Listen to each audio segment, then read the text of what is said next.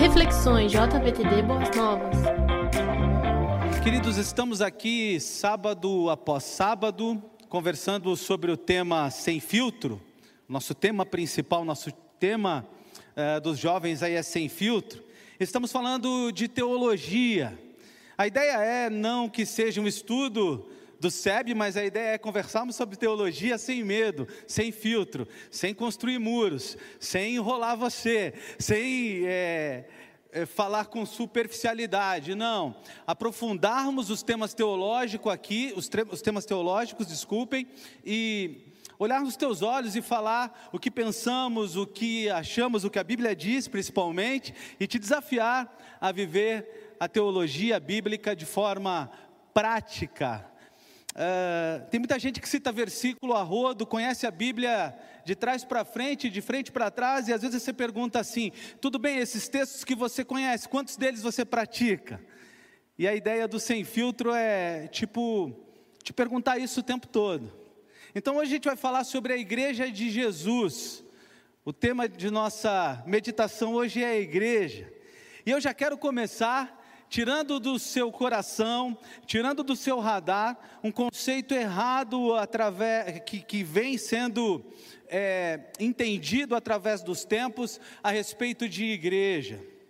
Porque quando você veio para cá hoje, talvez você tenha dito para alguém assim: eu estou indo para a igreja, eu estou indo é, no local. E eu já quero começar dizendo para você que tudo que vou falar aqui não tem nada a ver com local, mas tem a ver com pessoas. O conceito de igreja nunca teve a ver com uma ideia de local, com uma ideia de religião, com uma ideia de prédio, por favor. E o tempo todo eu quero tirar essa confusão da tua mente e quero que você pense e lembre que quando eu estou falando com a igreja, eu estou falando com você. Igreja é você. Igreja não, não é um edifício construído com bloco, mas igreja é um edifício construído com pedras vivas, a Bíblia diz isso. E para ficar gravado isso no teu coração, aí eu sei que você já sabe, mas se você puder, anota esse versículo, decora ele para sempre. Eu vou citar o texto de 1 de Pedro, capítulo 2, versículo 5, que eu vou citar alguns textos aqui, mas esse texto é base, é importante para você ficar com ele no teu coração e lembrar: igreja sou eu, sou pedra viva, sou é, eu e os meus irmãos formamos a igreja de Cristo. Diz assim, 1 Pedro capítulo 2, versículo 5 também vós mesmos, como pedras que vivem, sois edificados casa espiritual, para ser de sacerdócio santo, a fim de oferecer de sacrifícios espirituais, espirituais agradáveis a Deus, por intermédio de Jesus Cristo. Guarda esse texto, publica na tua rede social, coloque em algum lugar para você ver muitas vezes, para que toda vez que você lembre do conceito igreja, você lembre que igreja é você, o Senhor, quando pensa em igreja, Ele não pensa aqui nesse prédio azul bonito que temos, Ele tem a sua importância, mas o Senhor, o nosso Senhor, quando pensa em igreja, Ele vê o teu rostinho, Ele vê o teu coração, Ele pensa em você, Ele pensa em você reunido com outros, reunido, reunida com outros irmãos. Uh, eu vou usar outro texto também para te ajudar aí, Efésios capítulo 2, versos 19 a 22. Efésios 2, 19 a 22 que diz assim: Assim, já não sois estrangeiros e peregrinos, mas concidadãos dos santos, e sois da família de Deus, edificados sobre o fundamento dos apóstolos e profetas, sendo Ele mesmo, Cristo Jesus, a pedra angular, no qual todo o edifício bem ajustado cresce para o santuário dedicado ao Senhor no qual também vós juntamente estáis sendo edificados para a habitação de Deus no Espírito. Então, queridos, toda vez que você pensar em igreja, coloque isso no teu radar. Não, não, não pense mais em prédio. Não diga estou indo à igreja. Diga estou indo encontrar a igreja. Diga estou indo com os meus irmãos ser igreja, fazer igreja, é, louvar como igreja, adorar como igreja, dedicar meus dons como igreja. Mas tira a ideia do teu radar de prédio, porque você vai ver daqui a pouco como essa ideia pode nos levar a conceitos e uma vida talvez extremamente equivocada. Bom, queridos, a palavra igreja, ela aparece no Novo Testamento pela primeira vez no livro de Mateus, capítulo 18, onde Jesus, conversando com Pedro, ele fala: Pedro, tu és pedra, e sobre essa pedra edificarei a minha igreja. Pastor Kleber falou um pouco desse texto aqui no último domingo, muito bem, mas eu vou dar uma pincelada para quem não estava aqui. O Senhor Jesus tem um encontro com Pedro, e Pedro faz uma declaração importante para ele, a respeito de quem Jesus era. A pergunta de Cristo era: Quem eu sou? Quem as pessoas estão dizendo que eu sou? E Pedro diz: Tu és o Cristo, filho de, do Deus vivo. E o apóstolo Pedro, então, ah, ao responder isso, ouve de Jesus: Pedro, tu és pedra, e sobre esta pedra edificarei a minha igreja. Antes de falar o que a gente pensa a respeito disso, eu quero dizer para vocês que, por exemplo, os católicos, eles entendem totalmente errado esse texto. Eles entendem esse texto de uma forma extremamente equivocada. O que, que eles entendem? Eles entendem que Jesus estava dizendo: Pedro, tu és pedra, e sobre você, Pedro, pedra, eu vou edificar a minha igreja. E é por isso então que você vê, os, você vê os católicos debaixo da autoridade papal. Eles creem que o Papa é a pedra, é, é aquele ao qual Jesus edifica a igreja, é, debaixo de Jesus é o Senhor da igreja aqui na terra. As, as uh, convicções dele, as, as, os apontamentos dele devem ser seguidos, entendimento errado. Jesus está dizendo duas coisas. A pedra, primeiro, é Jesus. Sobre Jesus, sobre Ele mesmo, Ele vai edificar a igreja. Então, a igreja é de Jesus, meus irmãos. Tem um dono, tem um Senhor, é edificada por Ele, é cuidada por Ele. E tem uma segunda verdade aí sobre essa declaração. Tu és o Cristo, Filho do Deus vivo. Aqueles que declaram isso, aqueles que entendem isso de, de, todo o coração, aqueles que se rendem a essa verdade de todo o coração, fazem parte da igreja. Sobre Cristo mesmo, Ele está edificando a igreja, e sobre essa certeza, esses cristãos, esses que confessam Ele como Senhor e Salvador de suas vidas. Esse é o ponto importante aqui. E essa igreja, então, é interessante porque Jesus disse assim: ó, presta atenção aqui, meus irmãos, sobre essa pedra edificarei a minha igreja. Então você já aprendeu que você é a igreja e que ela é de Jesus.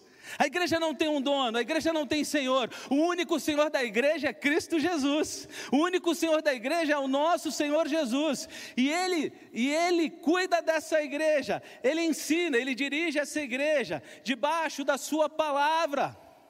A palavra de Deus estará sempre acima de todos nós pastores, independente de quem seja, todos nós estaremos debaixo da palavra dele, e a palavra dele é quem comanda a igreja, é através da palavra dele que nós vivemos igreja, é através da palavra dele que nós somos igreja. As verdades contidas na palavra dele nos fazem viver a igreja. Bom, queridos, e essa igreja, ela começa de fato ali em Pentecostes. Pastor Kleber também pregou esse texto aí, pastor Kleber e pastor Adalberico, nos, outros, nos dois últimos domingos. Ela começa em Pentecostes, onde os 120 seguidores de Jesus aproximadamente esperavam a descida do Espírito Santo orando, e eles são tocados pelo Espírito Santo, e você sabe bem o que acontece, eles que andavam temerosos, preocupados, se você quiser ver depois na sua Bíblia, Marcos capítulo 14, verso 30, verso 50, eles que tinham medo, estavam temerosos, agora com a descida do Espírito Santo, saem pregando com muito poder, com muita força, com muita unção, e começam a falar do Jesus ressurreto. E essa mensagem, você sabe deles, foi validada por muitos sinais maravilhas, e principalmente muita força, fé e coragem nessa igreja que os apóstolos começam. Deixa eu perguntar aqui uma coisa para você. Se eu pegasse você e colocasse você agora numa máquina do tempo, você teria coragem de entrar aqui numa máquina do tempo? Voltar dois mil e poucos anos atrás, você poderia ser um dos apóstolos? A gente poderia continuar contigo, desculpe, a gente poderia contar contigo para a igreja acontecer? Amém ou misericórdia? Aqueles uh, adolescentes, jovenzinhos ainda, tiveram a incumbência, a coragem de ser os embriões da igreja, assumiram a responsabilidade. É, é pior do que final de Copa do Mundo, bater pênalti, irmãos. Eles falaram: é para fundar a igreja, está com a gente. E eu fico olhando esses homens que é, fizeram a igreja acontecer, pregaram o evangelho, e fico tentando comparar com a gente. E é uma benção a comparação, amém, irmãos? A gente pode fazer essa comparação, eu estou pegando pesado aqui essa noite. Eu olho para aqueles homens e falo assim: ah, não, se eu tivesse lá, se você estivesse lá, a igreja teria chegado aqui, amém, irmãos? Me ajuda aí, fala amém para me ajudar, pelo menos. Então, aqueles jovens, meio adolescentes, eles são chamados para fora. Quando você vê a tradução literal da palavra eclesia, chamados para fora, é, a ideia é chamados para fora do pecado, do mundo, para fora das suas ideias, para fora do que pensa, para fora dos seus próprios planos. Eu tenho certeza, irmãos, se entrevistasse Pedro, Tiago, João, os apóstolos, discípulos, antes de eles formarem a igreja, falasse assim: qual, qual a ideia que você tem de vida? O que você quer para a sua vida? Qual é o seu plano? Pedro, Tiago e João, eles já eram sócios numa empresa de pesca, mas saíram, deixaram de lado, esqueceram os seus sonhos para viver os planos de Deus. Eles foram chamados para fora até dos seus próprios planos. Eu ando preocupado, viu, irmãos, com a geração de vocês. Vou falar a verdade aí, a geração abaixo de 30 aí. Está aqui a geração abaixo de 30? Levanta a mão, é só para ver se está aqui. Está aqui? Baixa a mão aí, irmão. Sei que você tem mais de 30. Não, estou brincando. Então, eu estou preocupado com essa geração aí, porque faz, eu vejo poucas pessoas dizendo assim: olha, Deus me chamou, Ele, Ele tocou o meu coração para servi-lo, para largar os meus planos, os meus sonhos, para entregar minha vida totalmente a Ele. E esses chamados para fora, no sentido também de sair pregando, eles são os pequenos cristos, ou nós somos os pequenos cristos.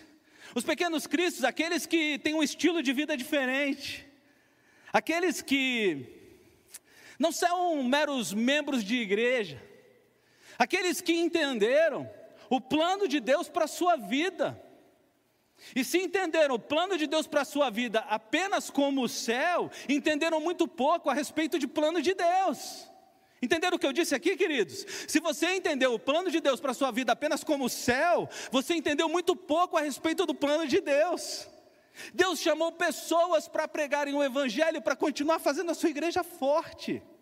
Deus chamou pessoas, e sem filtro aqui, eu quero dizer para você: se você não entendeu isso, talvez, irmão, talvez você não entendeu o que é ser igreja ainda. Talvez você que é batizado, o teu nome até, se eu consultar, estará ali no hall de membros. Mas talvez você não tenha entendido o que é ser igreja. Ser igreja é gente que tem um estilo de vida diferente, é gente crente, que não é só membro de uma igreja local, mas entendeu o plano de Deus e diz assim para mim, diz assim para ele, desculpe, eis-me aqui, envia-me a mim. Deus, eu entendi teu plano. Eu estou inserido lá no meu trabalho, eu sei porque o Senhor me colocou lá. Eu estou convivendo com pessoas que sei porque estou convivendo. Eu peguei um Uber hoje, sei porque peguei. Eu não entrei na vida de uma pessoa por acaso. Eu sei, Senhor, que o Senhor quer continuar a tua igreja, fazendo a tua igreja forte. E o Senhor quer contar comigo para que isso aconteça. Vamos falar baixinho aqui para ninguém ouvir a gente, sem filtro. A igreja é mais forte por sua causa? Ou você tem avacalhado o nome da igreja? As suas ações, as suas decisões, as suas palavras, aquilo que você faz, aquilo que você ouve, aquilo que você vive. Olha para mim aqui. Faz a igreja mais forte? Ou como diz a juventude, você está zoando com a igreja e com o nome de Jesus. Lembra que eu disse que igreja não é prédio? Não adianta você trazer, você trazer alguém aqui e mostrar esse prédio bonito se tua vida for feia. Não adianta você trazer aqui e mostrar toda essa estrutura, tudo o que acontece aqui, se as pessoas olharem para a tua vida e não verem Cristo na tua vida, Deus não te chamou para falar de igreja, Ele te chamou para ser igreja. Entenderam aí, galera? Juventude, adolescentes, vocês entenderam? Não chamou vocês para falar, Ele chamou vocês para ser.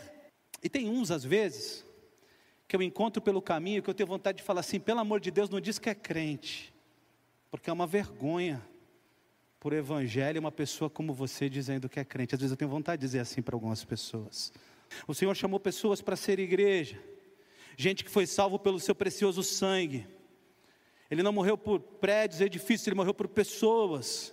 Ele comprou a vida dessas pessoas, Ele é Senhor dessas pessoas, mas essas pessoas recebem, junto com a salvação, uma missão: a missão de ser igreja, a missão de ser igreja em tempo integral, não é igreja espião, igreja 007. Se disfarça durante a semana, chega aqui domingo, levanta a mão, fecha o olhinho. Que vergonha isso, não. Na verdade, é melhor que você seja mais crente lá do que aqui.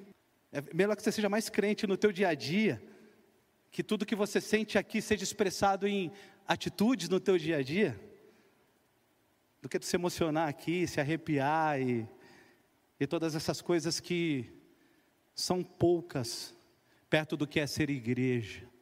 O Senhor Jesus comprou a gente, e a gente tem salvação e esperança. E agora, Agora a gente precisa levar salvação e esperança para as pessoas que estão perdidas por aí. Alguém já foi salvo pelo teu exemplo, pela tua pregação? Alguém já virou igreja de Cristo através de você? Você já pôde pregar para alguém através da sua vida e das suas palavras? Igreja é quem faz a igreja. É a igreja que continua trazendo pessoas para a igreja. É a igreja que tem a missão de pregar o evangelho e agregar outras pessoas. A igreja, queridos, ela existe há dois mil anos e no seu percurso ela se perdeu. Sem filtro aqui, a igreja se perdeu. A igreja fez caça, caças bruxas, a igreja fez a cruzada, a igreja já se perdeu. E é por isso que houve a reforma protestante. Porque um grupo de pessoas percebeu que a igreja se perdeu e começou a dizer o seguinte: essa não é a igreja que eu acredito, essa não é a igreja que o Jesus que eu creio chamou para ser igreja, esse não é, essas ações não condizem com a palavra. E um grupo de pessoas trabalhou fortemente a reforma protestante, dizendo: nós negamos isso aí, nós não fazemos parte disso, isso não tem nada a ver com a gente. E aí se quebrou muitas coisas, as indulgências, e tantas outras coisas, mas eu quero citar algumas coisas que mudaram na reforma protestante, que tem tudo a ver com o nosso jeito de ser igreja. Poderia citar muitas coisas da reforma, mas eu quero falar sobre as coisas que têm a ver com, com ser igreja. Eu quero falar de três pontos importantes. O primeiro deles é que a igreja de Jesus, em Jesus não tinha e hoje não tem, não tem clero. A igreja de Jesus ela acredita no sacerdócio de todo santo. Ela acredita que você tem dons, que você tem vocação, que se você está aqui e foi salvo, você recebeu com a tua salvação 12 talentos para servir ao Senhor e você precisa fazer isso. A igreja acredita que ninguém deve ficar fora de servir ao Senhor com seus dons e talentos. Olha para mim aqui, meu irmão, você não sabe o que Deus te chamou para fazer? Ora mais, porque Ele te chamou para fazer alguma coisa. Nós não cremos que ninguém no mundo ficou sem dom. Então, na igreja de Cristo, ninguém é melhor, todos vão servir, ninguém é maior.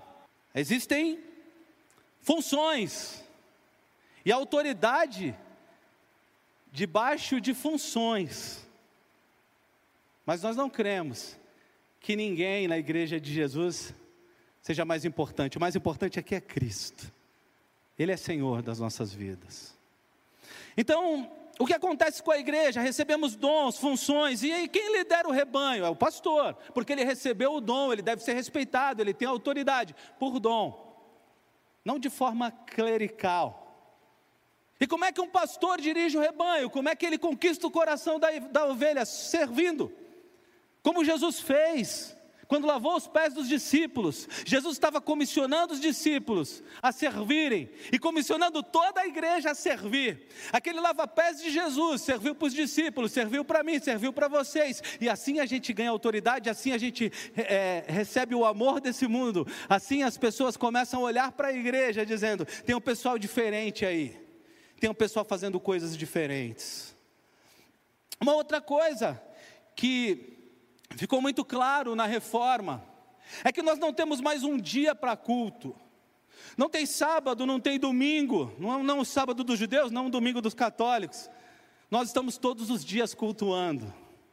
É por isso que eu disse que não dá para ser agente secreto de Jesus. Se você quer ser igreja verdadeira, não é domingo, é todo dia. A igreja de Jesus, ela vive para cultuar e cultua para viver. Ela escolheu um dia para se reunir. Ela escolheu um dia para coletivamente adorar. Agora, o culto não acaba quando termina o nosso encontro. Termina o nosso encontro e a gente continua cultuando o tempo todo até o próximo encontro. É assim que você faz, amém? Eu estou bem preocupado com vocês hoje. Deixa eu só fazer uma pergunta, ó. Na França, assim é sim e assim é não. Estou pegando pesado, gente. Pode falar, não tem problema. Eu falei que não tem clero. Vocês estão caladinhos porque eu estou pegando pesado? Vamos continuar. Então, após a reforma, houve um entendimento que foi ampliado os limites da adoração. E que a igreja de Jesus adora em todo tempo, adora em todo lugar, adora em todo momento, todos são adoradores. A última coisa é que ter igreja é ser igreja. O véu foi rasgado, o templo não tem localização geográfica. Onde você está? Está Jesus, amém? Sério mesmo? Oh, glória! Onde você está, está Jesus? Que bênção! Onde você está, você está levando as credenciais do Evangelho. Está dizendo para as pessoas assim: olha, eu sou luz, fui chamado para ser luz, olha para mim. Você está dizendo para as pessoas assim: olha, sede meus imitadores como eu sou de. Sede meus imitadores como eu sou de Cristo. Dá para dizer isso daí para os seus amigos? Mas a igreja de Jesus, ela é igreja o tempo todo. Nós não temos igreja, nós somos igreja. E aí, como o tema é muito difícil, a Bíblia traz algumas comparações, algumas analogias a respeito do que é a igreja. Como eles estavam em transição, lembra? Da, da religião judaica, onde havia um lugar, um sacerdote, um dia. A Bíblia começa a trazer, e o apóstolo Paulo faz muito bem isso, algumas analogias para eles entenderem. Então, o apóstolo Paulo usa a analogia do corpo. Você está com a sua Bíblia aí, crente? Então abre aí, ó. 1 Coríntios 12, de 20, 27. 1 Coríntios 12, 27. O apóstolo Paulo usa aqui uma analogia para que eles entendessem, começassem a perceber o que era ser igreja. E ele diz: Ora, vós sois corpo de Cristo, individualmente membros desse corpo. O que, que o apóstolo Paulo estava ensinando para aquelas pessoas? Tem alguém aí perto de você? Olha para essa pessoa. O que você vê?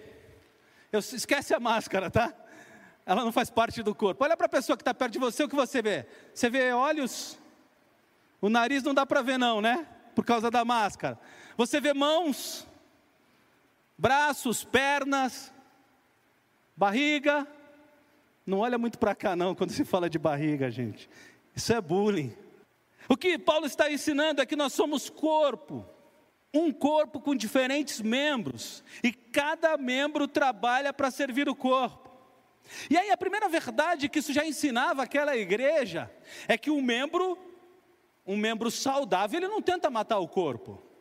O membro, ele não luta contra o corpo. Quem luta contra o corpo é a doença. Quem luta contra o corpo, de repente, é um membro doente. Então o apóstolo Paulo já está ensinando aquela igreja: olha, nós somos um corpo, muitos membros, muitas pessoas que formam um corpo e trabalhamos lutamos, servimos para que o corpo seja forte. Os membros são diversos, mas todos pertencem ao mesmo, ao mesmo corpo. Então, a primeira, essa verdade de que no corpo ninguém batalha contra ele, no corpo não há competição, não há problema. Veja, imagina, imagina se o intestino falasse assim, vou usar um órgão bem abençoado, né, irmãos? Se ele falasse assim: o meu trabalho é muito sujo, eu não quero mais trabalhar, eu vou parar. Quem já estudou bem sobre intestino, sabe que ele é chamado de segundo cérebro, eu estou falando a verdade, e sabe a importância dele para o corpo. Mas se ele fizer isso, o que acontece com o corpo, gente? Se o intestino parar, não, nem pense nisso. Vamos pensar outra coisa? Imagine que o coração diga: eu trabalho demais, eu não paro. Eu resolvi parar porque eu trabalho demais. O que acontece? No corpo não há competição, cada um serve a seu modo, cada um serve com o que pode. No corpo não há menor, maior, superior, inferior, cada membro tem a sua função e sabe desempenhá-la. Olha aqui para mim um pouquinho, ó. Como é que é o nome disso daqui? Não é som, não, viu? Não tem som, é so, sobrancelha. Hã? Quem falou som aí? É sobrancelha. Para que serve a sobrancelha? Ela tem função. Alguém algum dia aqui já recebeu uma gota de suor direto no olho? Já recebeu? O que aconteceu com você? Ela é o nosso para-brisa. É por causa dela que eu estou suando um monte aqui, não estou de olho fechado. Todos os membros do nosso corpo, todos os órgãos do nosso corpo têm função e trabalham pelo corpo.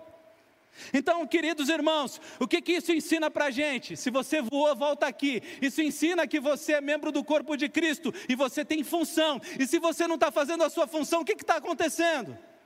O que está acontecendo se você não está fazendo a sua função? Responde aí, gente. O que está acontecendo? Você está sobrecarregando o corpo. Alguém está tendo que fazer por você. E de repente alguém está fazendo por você o que não era para ele fazer e o corpo vai ficando bagunçado, e o corpo vai ficando esquisito. Por isso, lembre disso.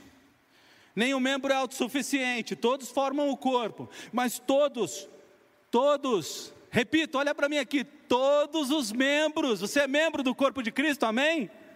Todos os membros precisam servir o corpo, todos. A segunda comparação que eu quero trazer hoje, eu vou trazer só três, é a da lavoura. Bíblia aberta aí, por favor, em 1 Coríntios, capítulo 3. Nós vamos ler uma partezinha aí, mas com calma você pode ler do 5 ao 9. Diz assim, 1 Coríntios 3, eu vou ler só o comecinho, mas você pode ler depois com calma 5 a 9. Eu plantei, Apolo regou, mas o crescimento veio de Deus. Nós somos cooperadores de Deus, vós sois lavoura de Deus. A igreja também é comparada com agricultura, lavoura, plantio. A igreja é fruto de semeadura da palavra. E para semear muito, é preciso ter muitos trabalhadores. Quem lembra da, da, parábola dos trabalhadores? Quem lembra da parábola do, da, da. Ai, agora fugiu o nome da parábola, está vendo aí como eu estou mal hoje? Jesus disse que os campos estão brancos para a colheita tem a ver com lavoura. Veja que, quando o apóstolo Paulo compara a igreja com lavoura, ele está dizendo que a lavoura é interessante porque trabalhadores na lavoura têm funções separadas. Hoje temos trator, então vamos pensar assim: um dirige o trator, outro planta semente, outro fica cuidando da rega. Uns anunciam, outros ministram, outros cuidam, outros ensinam. Mas assim é o trabalho de evangelização.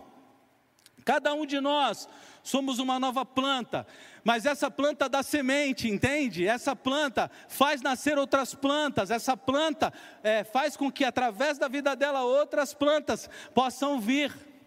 A ideia da lavoura é extraordinária, porque uns plantam, outros colhem, colhem, mas nós somos apenas cooperadores, porque quem dá o crescimento é Deus através das nossas vidas, através do nosso trabalho, através do nosso serviço. A igreja precisa crescer sempre. E ela precisa crescer no horizontal e no vertical. Ela precisa crescer em número e em santidade. Ela precisa crescer em quantidade e em qualidade. Logo que eu cheguei aqui em São Paulo, eu fui lá no Mercadão com a esposa. E eu vi maçã a 40 reais. E eu estava acostumado a comprar sete, oito. E eu falei, por que essa maçã é tão cara? Aquela maçã é diferente. Ela tem qualidade.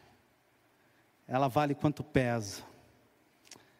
A igreja de Cristo ela não cresce só em número, mas ela cresce em santidade, em maturidade, em amor, em graça, em serviço, em comunhão.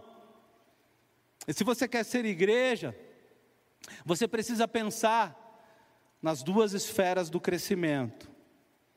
Mas eu quero terminar as analogias falando de uma outra bem legal, e já estou caminhando para encerrar. Fica comigo aqui, não desliga. A outra analogia, a outra analogia bíblica a respeito de igreja, é, poderíamos usar várias, tem, tem a ideia de construção, edificação, é, mas eu quero usar de noiva, a igreja como noiva. Apocalipse, versículo, Apocalipse 19, versos 6 a 8. Apocalipse 19, versos 6 a 8. Diz assim: Então ouvi algo semelhante ao som de uma grande multidão, como o estrondo de muitas águas e fortes trovões, que bradava: Aleluia! Pois o Senhor, pois reina o Senhor, o nosso Deus, o Todo-Poderoso. Regozijemo-nos, vamos alegrar-nos e dar-lhe glória, pois chegou a hora do casamento do cordeiro e a sua noiva já se aprontou para vestir-se. Foi-lhe dado linho fino, brilhante e puro. O linho fino são os atos justos dos santos. Queridos, o, a comparação com o noivo é extraordinária. Eu quero que você fique comigo aqui, não se perca, porque é uma comparação difícil. Quando a Bíblia compara a igreja com noiva, o Jesus, nosso Jesus, nosso Senhor como noivo, ela tem no olhar a cultura judaica, e eu quero te explicar um pouquinho o que está no coração da igreja. Ah, quando um judeu quer casar com uma moça, ou o pai de um judeu quer que ele case com uma moça, a primeira coisa que ele faz é conversar com os pais da moça e firmar um contrato o mais importante para o começo de um relacionamento judaico, naquela época, era o contrato. E o que era o contrato? Era o preço que aquele noivo estava disposto a pagar por aquela noiva. Quando era pago aquele preço? Já naquele momento em que ele prometia vir casar com ela, que ele prometia vir buscá-la. Então, o preço deveria ser o máximo, o máximo que ele pudesse dar para casar com aquela mulher. Meninos, qual seria o máximo que você podia, poderia dar hoje para casar com alguém? Tá ruim? Se tivesse da cultura judaica, os meninos lá já se esforçavam. E aí, ah, ele voltava para a casa do pai, após firmar o contrato, dar o dinheiro, o máximo que ele podia, o máximo que aquela família podia. Ele voltava para a casa do pai, e edificava um aposento, o quarto nupcial, o quarto onde eles iam ter a lua de mel. Esse projeto de construção, ele durava para os judeus mais ou menos um ano, presta atenção aqui, mais ou menos um ano. Só que tinham mais uns, uns mais demorados, alguns que tinham mais dificuldade de fazer o projeto. E às vezes demorava um pouco mais. Mas é uma coisa maravilhosa porque quando a gente fala disso, quando a gente fala da igreja como noiva, a analogia é o seguinte: o preço foi pago, Jesus pagou o preço, com o que ele tinha de mais importante, a sua própria vida. O preço está pago, e ele está vindo te buscar. Ele está vindo buscar a igreja, ele está vindo encontrar a noiva, ele está vindo nos buscar como cantamos aqui. Eu achei interessante a música que nós cantamos sem combinar. O noivo, Vem buscar e tem lugar preparado para você. Essa é a ideia quando a analogia da igreja com noiva. Por que isso, irmãos? Presta atenção aqui, ó. Porque a igreja não pode. Presta atenção, presta atenção, meus irmãos, aqui comigo. Desliga o celular. Porque a igreja não pode esquecer de olhar para a eternidade. É por isso que essa é uma promessa para a igreja. Não pode esquecer de esperar o noivo chegar. Mas há uma segunda coisa que a noiva ela ficava esperando pacientemente. Ela pegava parte daquele dinheiro que ela recebeu do noivo para preparar seu enxoval. A tradição mandava que ela deveria guardar o tempo que necessário. E nesse tempo ela devia estar separada, consagrada, comprada por preço. Ela devia aguardar ansiosamente a vinda do noivo, com o coração à espera o tempo todo, sem dúvida do seu retorno, porque ele já tinha pagado o preço. Então, quando a Bíblia fala para a gente que a igreja é noiva, ela quer lembrar a igreja que Jesus vem buscar, vem buscá-la. Mas ela quer lembrar a gente de não esquecer disso. De lembrar que o preço já foi pago, o contrato já foi feito. De que ele está a caminho para encontrar conosco. A igreja já tem Senhor, a igreja já tem dono, a igreja já tem noivo. E por isso ela não deve ficar se enamorando de ninguém e de nada. E por isso ela não deve se distrair. E por isso ela não deve ficar olhando para os lados. Porque o noivo vem. Porque ele já pagou o preço. A noiva, a noiva precisa estar preparada.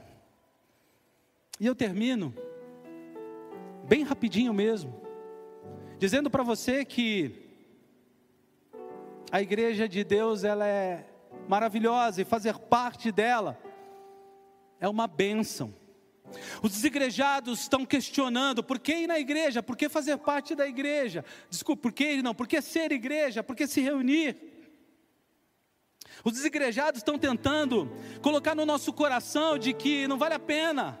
Assiste em casa, fique em casa, você não precisa ter nenhum grupo de pessoas para o qual pelo qual você caminha, pessoas que fazem parte do teu grupo de fé. Mas nós devemos fazer parte da igreja. Porque não há outro caminho, não há outra verdade, não há outra vida, é Jesus, é o caminho, verdade e a vida, o artigo masculino definido singular, único, único caminho. Nós devemos fazer parte da igreja, porque nela somos ensinados a servir, a amar, a pregar, porque nela somos capacitados. Na igreja somos desafiados, somos amados, somos exortados. Quem faria isso conosco se ficássemos da nossa casa, se nos desgarrássemos do corpo? Com quem iríamos dividir, iríamos dividir as nossas lutas e as nossas alegrias? Nós devemos fazer parte da igreja para adorar coletivamente. O Senhor espera que nós adoremos coletivamente. Nós devemos fazer parte da igreja para poder servir com o nosso dom. E nós devemos fazer parte da igreja, porque a Bíblia manda. Hebreus 10, 25 diz claramente: não deixe de congregar, como é costume de alguns. Devemos fazer parte da igreja corpo, porque é ordem do nosso Senhor. Que Deus abençoe a tua vida e que você consiga ser igreja, que você consiga ser igreja o tempo todo. Que você consiga viver a igreja de Jesus, essa igreja linda, amada, essa igreja que é composta de pessoas como você e eu, essa igreja que Ele chamou para adorá-lo e para anunciar as boas novas dele. Que a gente não deixe de ser a igreja amada e santa de Jesus.